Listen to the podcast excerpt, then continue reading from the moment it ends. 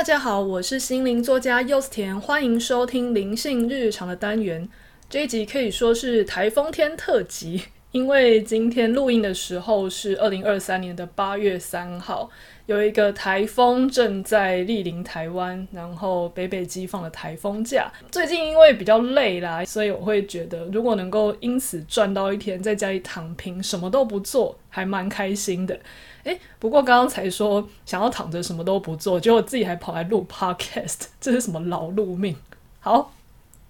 我今天录这一集 podcast 是因为最近我换了一支新的麦克风，那我跟他相处还蛮愉快的，想要多多的练习跟他调整一下，看能不能录出一个最好的音质。再来就是我其实也囤积蛮多题材的啦，但是之前一直没有时间好好的把它讲出来。所以今天忽然偷了一个空，我就想说好，那我就来消化它好了。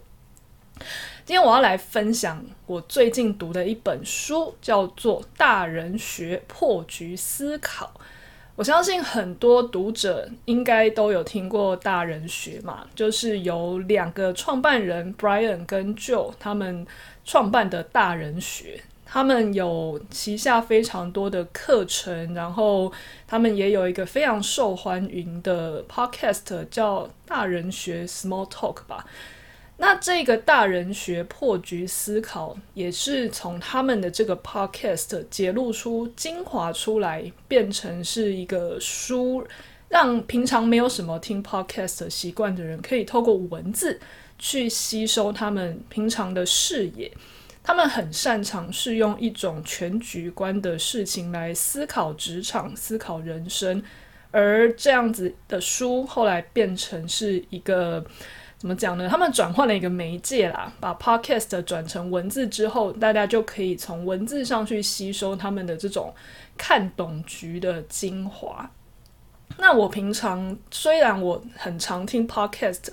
但是光是要消化我习惯听的那几个，就已经没有什么太多时间了，所以我没有很常听他们的 podcast，也因此我看到他们有把精华揭露出来变成书的时候，就很开心的买来看。而我也非常推荐，不管你是在职场工作，又或者是像我一样自由工作者，其实这种跳脱出来看懂全局的视角都非常的重要。那包括我，虽然是没有在职场里面，很多那种跟主管沟通啊，或是怎么样营运专案的东西，我暂时可能没有直接的用上。可是里面也有东西对我有很多的启发。那我今天这一集想要讲的就是其中一个故事。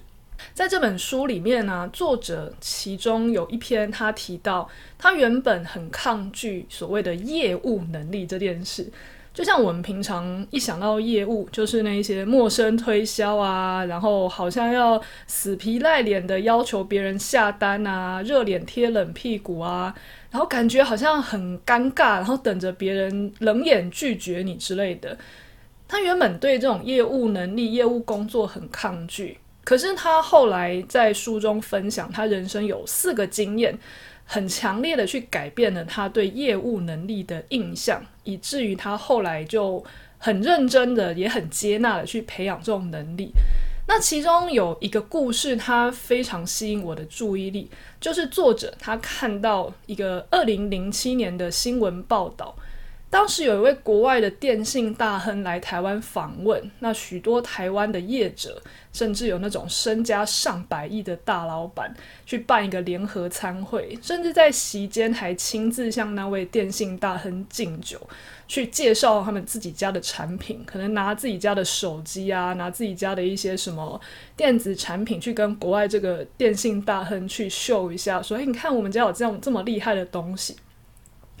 那作者他看到这样子的新闻，他就开始反思说：“诶，如果这一些身家上百亿、这么有名望地位的人都完全不会介意这种身段，去亲自跟国外的电信大亨争取订单，那我们这种无名小卒到底在那边玻璃心什么啊？到底为什么要害怕被拒绝呢？”所以他从此就开始鼓起勇气，觉得啊没什么好怕的啦，大老板也是这样子啊。那我平常到底有什么好怕的？在那边觉得好像自己办不到，很怕被拒绝啊。大老板都可以，我有什么不行呢？对。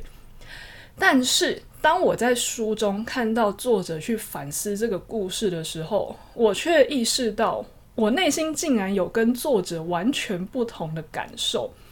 原因是我在看到他描述这些大老板去亲自跟那个电信大亨敬酒啊，介绍自家产品的时候，我心里竟然浮现一种嘲弄感，就想说，你们还不过就是为了赚钱而已。但是看到大人学的作者在下一段竟然开始反思自己啊，大老板都可以做得到，我凭什么玻璃心呢？的时候，我才忽然发现，哎，天哪，为什么我跟大人学作者的想法竟然会完全不一样呢？我们竟然对同一件事情会完全有不同的观点和情绪。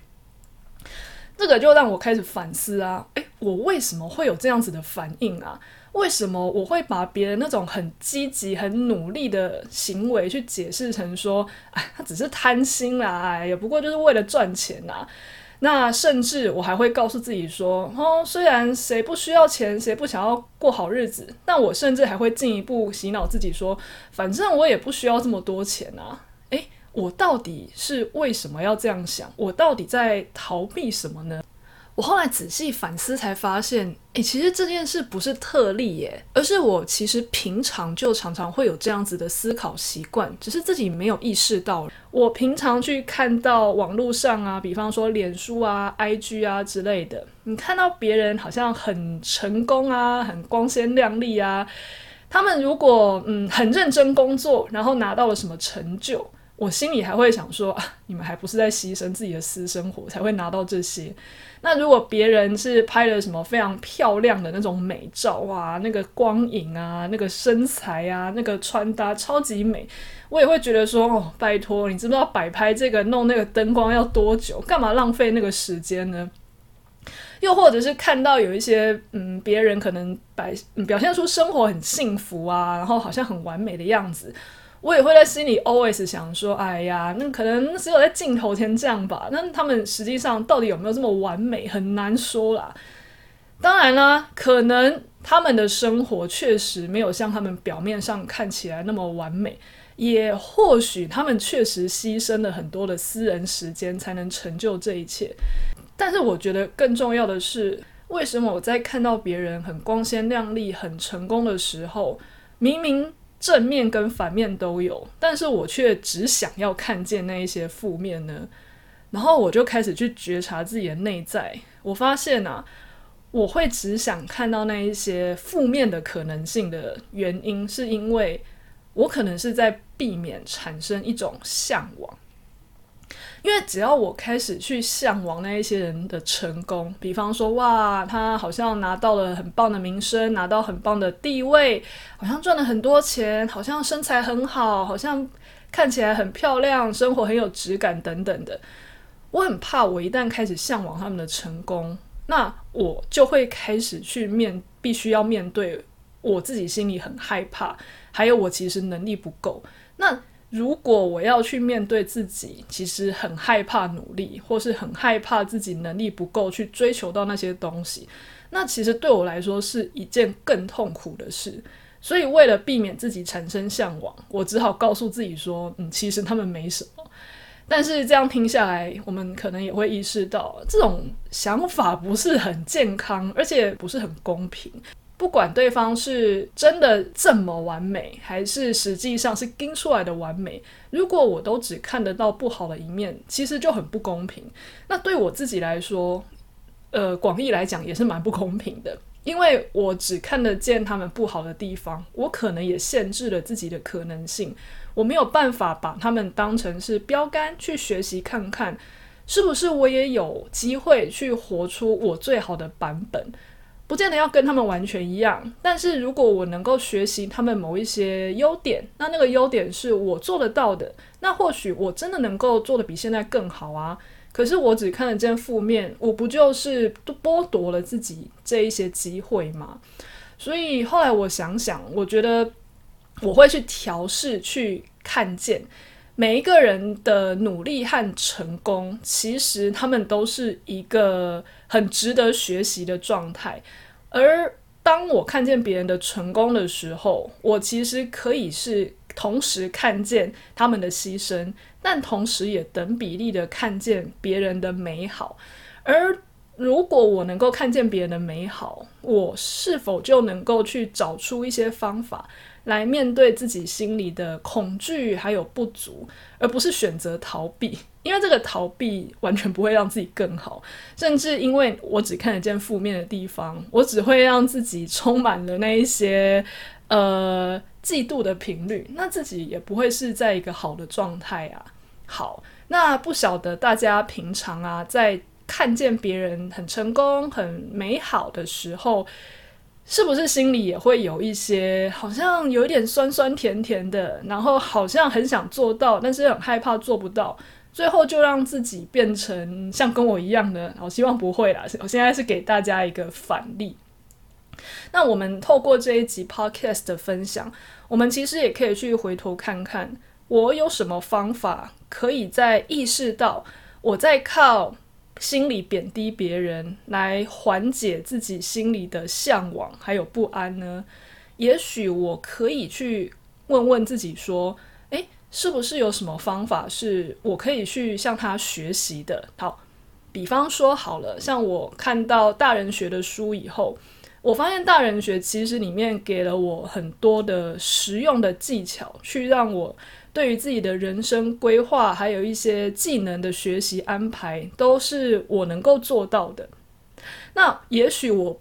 不一定会想要像大人学那么成功，好像学生满天下，然后 podcast 上什么排行榜啊之类的。也许那真的不是我心里会很向往的成功，但是他们那么成功，其实背后都有很多很非常万用的技巧，时间管理啊，然后技能管理啊，然后习惯养成等等的。